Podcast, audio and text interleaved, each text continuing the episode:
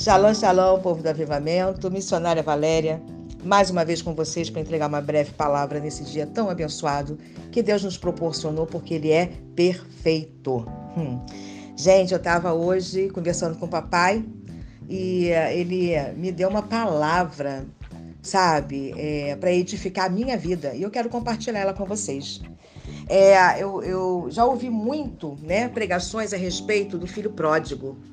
É a história de, de um pai que é fazendeiro, tem dois filhos, e o filho mais novo, ele pede a parte dele da herança.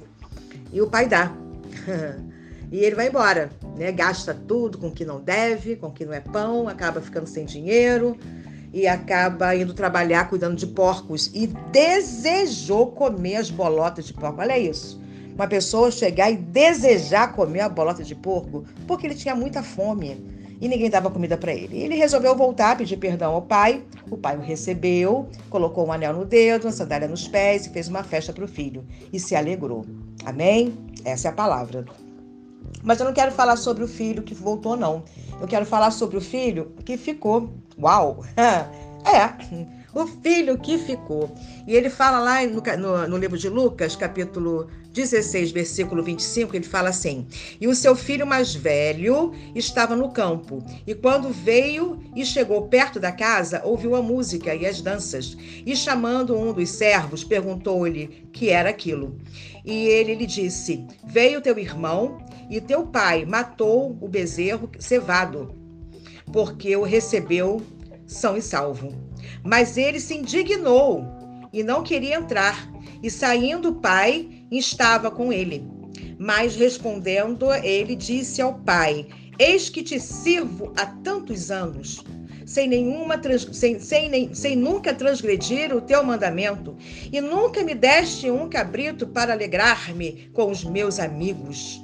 Vindo, porém, este teu filho, que revolta, hein? Que desperdiçou a tua fazenda com, com as meretrizes, mataste-lhe um bezerro cevado. E ele lhe disse: Filho, olha, preste atenção, gente. O pai falando para o filho: Filho, tu sempre estás comigo e todas as minhas coisas são tuas. Olha isso, gente. Versículo 32.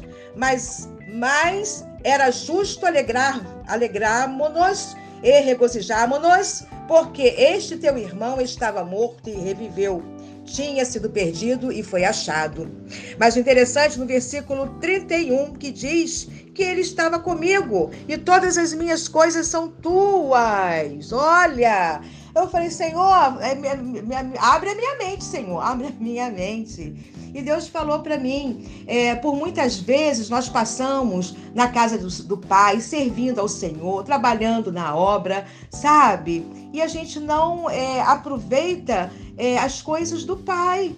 A gente não aproveita as bênçãos que Ele nos dá. E o Senhor falou: é só pedir. É só pedir. O filho mais velho estava revoltado porque nunca fez uma festa e o pai falou: Você nunca pediu, me peça. Você está comigo direto, você está caminhando comigo, você está tá trabalhando com as minhas coisas, você está salvando alma. Vamos botar para o dia de hoje? Você está salvando alma, você está pregando a palavra, você está indo aonde pessoas não vão, você está orando por enfermos, você está, sabe, é, é, é, é sendo ativo na igreja, você é um obreiro aprovado, mas você não me pede nada. Você não me pede.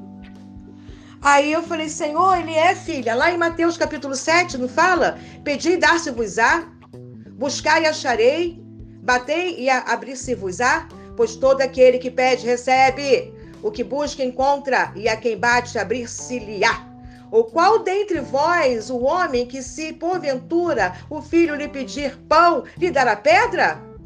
Ou se lhe pedir peixe, lhe dará cobra? Ora, se vós que sois maus sabeis dar boas dádivas aos vossos filhos, quanto mais vosso Pai, que estás nos céus, dará boas coisas ao que pedirem?